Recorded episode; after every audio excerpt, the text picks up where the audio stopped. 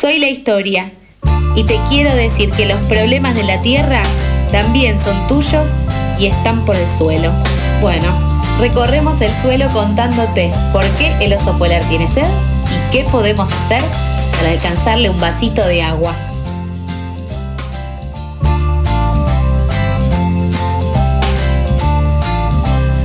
Mucha gente, muchos oyentes estaban esperando este momento, el reencuentro al aire de mi persona con Mijael Kaufman. ¿Cómo estás, mija? ¿Qué haces, Charlie, querido? Me haces sacar una sonrisa, pero maravillosa para este miércoles matutino. Pero mira, qué bárbaro, qué lástima, qué picardía no tenerte acá en el estudio. Así que para, para alguna de las próximas veces te pido por favor que te acerques a la de 873 y nos damos un abrazo. El, que, el abrazo está esperando toda Latinoamérica Unida. Bien, ¿el abrazo puede ser en vivo, al aire? Sí, sí, que se escuchen las palmadas ahí. él. Eso, eso, eso es lo que quiero. quiero arrancar la columna así, en unas próximas semanas. Bien, eh, te veo y no puedo evitar pensar que, bueno, columna por el suelo, eh, abogado ambientalista, y justo esta semana yo volví a cursar presencial.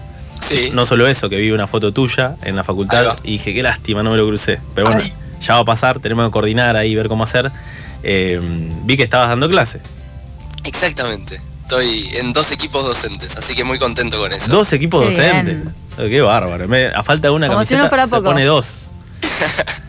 ¿Qué materia? ¿Se puede preguntar?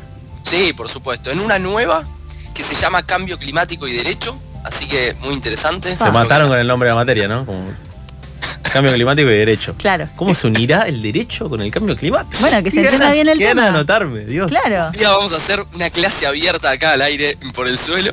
Y la otra materia es Derechos Humanos y Garantías. Es una materia obligatoria de la carrera en la Universidad de Buenos Aires. Así que también muy entusiasmado. Bueno, eh, genial. Así que toda la gente que esté en este momento iniciando la carrera de abogacía ya sabe que tiene ahí, eh, no te digo la materia asegurada, pero si nos escriben diciendo, che, soy oyente de pasadas, un resumen les podemos facilitar. A mí me da la sensación de que no los aprobaría tan fácil, ¿eh? Tienen que saber. ¿Decís que es medio vigilante? Acá en vez de código de descuento lo que pasamos es alguna puntita para el examen. Epa, claro, un, tip. un tip. Puntita para el examen. No te va a servir para probarlo solo con eso, pero capaz tenés dos puntitos más. Me encanta. Eso. Te das ahí algo oculto. Es buenísimo. Fascinante.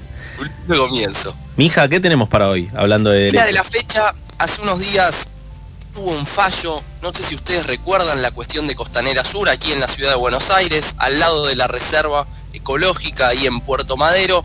Se había firmado hace tres meses un convenio entre la empresa IRSA, de Eduardo Elstein, junto con el gobierno de la ciudad autónoma de Buenos Aires.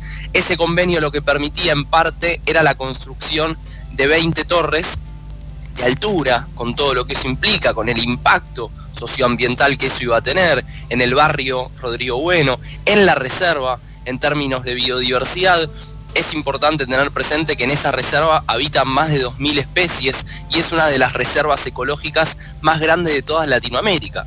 Y en algún momento hemos conversado de la importancia de los espacios verdes y de las reservas en medio de las ciudades, porque claramente hay un avance constante de la especulación inmobiliaria, un retroceso de los espacios verdes de calidad y un convenio urbanístico de estas características iba a implicar o va a implicar a futuro un impacto muy grande que no tiene precedentes. Entonces el fallo lo que pone sobre la mesa es que el gobierno de la ciudad vulneró cuatro normativas distintas. Una de esas es el acuerdo de Escazú. El acuerdo de Escazú rige para Latinoamérica y el Caribe y en parte habla de la participación ciudadana. Y acá yo les quiero hacer una pregunta pequeña, Charlie, Mica. ¿Qué opinan ustedes en términos de participación ciudadana? Si creen que la hay en cuestiones ambientales o si creen que está bastante en el aire. Eh, bueno, en el aire acá hay mucha participación ciudadana. Pero yendo a lo que preguntás, me parece que en el último tiempo se tomó mucho más conciencia a raíz de eh, la cuarentena estricta. Y bueno, e, esa, situación en la que mucha gente tuvo que eh, vivir en su casa o en el departamento en el que alquilaba y aquí en la ciudad eh, se encontró con, eh, con, esa situación de que no tenía espacios verdes cerca o que los que tenía eran escasos. Entonces a raíz de ahí se empezó a tomar conciencia y fue que se hicieron esas audiencias públicas donde participaron más de 5.000 personas. Exactamente. En su momento había sido la de Costa Salguero, que participaron más de 7.500 personas. En el caso de Costanera Sur fue menos masiva, participamos más de 2.000 personas, aún así es un número importante para una ciudad de Buenos Aires que suele participar e involucrarse poco en cuestiones ambientales. Y por eso también es que un gobierno como el del PRO puede avanzar en distintos convenios de estas características. Aún así, y poniendo sobre la mesa que no es la justicia porteña frenó como se decía en muchos portales de noticias, sino que en este caso es un juez puntual, el juez Aurelio Amirato, del juzgado número 10 en lo contencioso administrativo y tributario. Entonces, ¿por qué remarco esto? Porque es la propia justicia de la Ciudad de Buenos Aires la que lamentablemente en más de una ocasión ha hecho el visto a favor de distintos emprendimientos inmobiliarios que el gobierno de la ciudad quería poner sobre la mesa y quería que avancen. Entonces, me parece importante recalcarlo.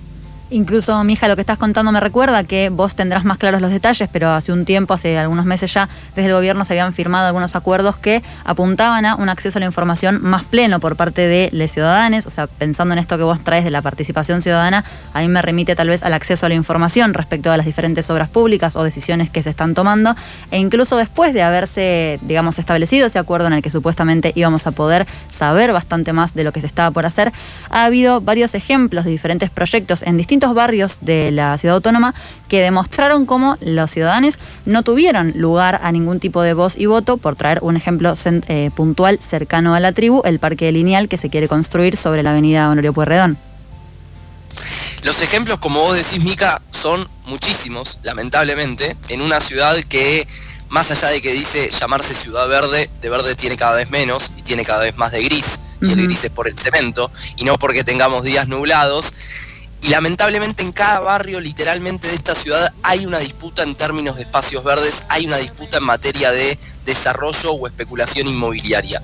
Y eso tiene que ver con que también el gobierno de la ciudad viene vendiendo cientos, más de 400 hectáreas que eran de carácter público para convertirlas en emprendimientos inmobiliarios. Por ejemplo, así como vos nombrabas esto de Honorio Puerredón, yo hablo desde el barrio de Colegiales, uno de los barrios que tiene menor cantidad de espacios verdes y el último pulmón que quedaba debajo del el puente que es característico por la serie simuladores, no sé si lo recuerdan, que caminan por el puente, ese puente queda en colegiales, abajo quedaba el último pulmón, 7 hectáreas, ya están construyendo un emprendimiento de torres. Así es la lógica perversa que tiene el gobierno de la ciudad de Buenos Aires en materia de espacios verdes. Y lo peor es que siguen insistiendo con esta lógica del verde, pero que muchas veces ese verde es el pasto sintético que se cuelga en distintos lugares para decir somos verdes. Pero vemos que en el trasfondo de verde hay cada vez menos. Y me parece algo importante, ya voy Charlie, perdón, un pequeño comentario, que la reserva ecológica es un humedal que tiene justamente amparo internacional. Es un humedal sumamente importante y hemos hablado en más de una ocasión de la importancia de una ley de humedales ¿Y por qué remarco esto? Porque claramente estas lógicas inmobiliarias no se dan solamente en la ciudad de Buenos Aires, se dan en todo el país y son uno de los grandes lobbies que viene frenando la ley de humedales. Sí, yo iba a mencionar, bueno, esto de las, plazas o parques, o muchas plazas y parques que tiene la, que va abriendo la, ciudad de Buenos Aires, que a veces son de cemento, estrictamente, que vos decís, está bueno igual que exista ese espacio de recreación, pero no, claramente no cuenta como espacio verde. Eso por un lado. Y después por el otro, volviendo y retomando lo de la participación ciudadana, sucedió en algunos barrios eh, que son los mismos vecinos los que reclaman frente a un nuevo avance de los negocios inmobiliarios, como sucedió con la Plaza Mafalda ahí en el barrio de Colegiales. Y algo que me parece interesante, justo me pasó ayer, caminando a unas cuadras del barrio, ya en, en Villortúzar, había una reunión con representantes del gobierno de la ciudad de Buenos Aires, entre ellos Jorge Macri, y todos los vecinos estaban con banderas que justamente hablaban de estos convenios urbanísticos que hace tres meses, junto con Costanera Sur y Costa Salguero, la legislatura aprobó. ¿Por qué lo remarco? Porque cuando vemos en esas pocas instancias que el gobierno de la ciudad propone de cara a cara con los vecinos, los vecinos no solamente llevan las banderas como símbolo de estos reclamos, sino que queda en evidencia que los vecinos de la ciudad de Buenos Aires quieren otro modelo de ciudad. Y ese otro modelo de ciudad, parte de lo que propone es que el buen vivir sea para todos y todas y no para unos pocos. Y lamentablemente, después de 14 años de gestión, se sigue insistiendo con un mismo modelo de ciudad, que justamente tiene beneficios para unas pocas personas, para unas pocas empresas, y no para los más de 3 millones de porteños y porteñas que habitamos esta ciudad de Buenos Aires. La verdad que excelente, mija. Eh, me dan ganas de anotarme en tus clases ahora, después de escucharte acá. Sí, tal cual. Tengo que profundizar eh, estos temas, eh, nada, anotándome en una de tus cátedras.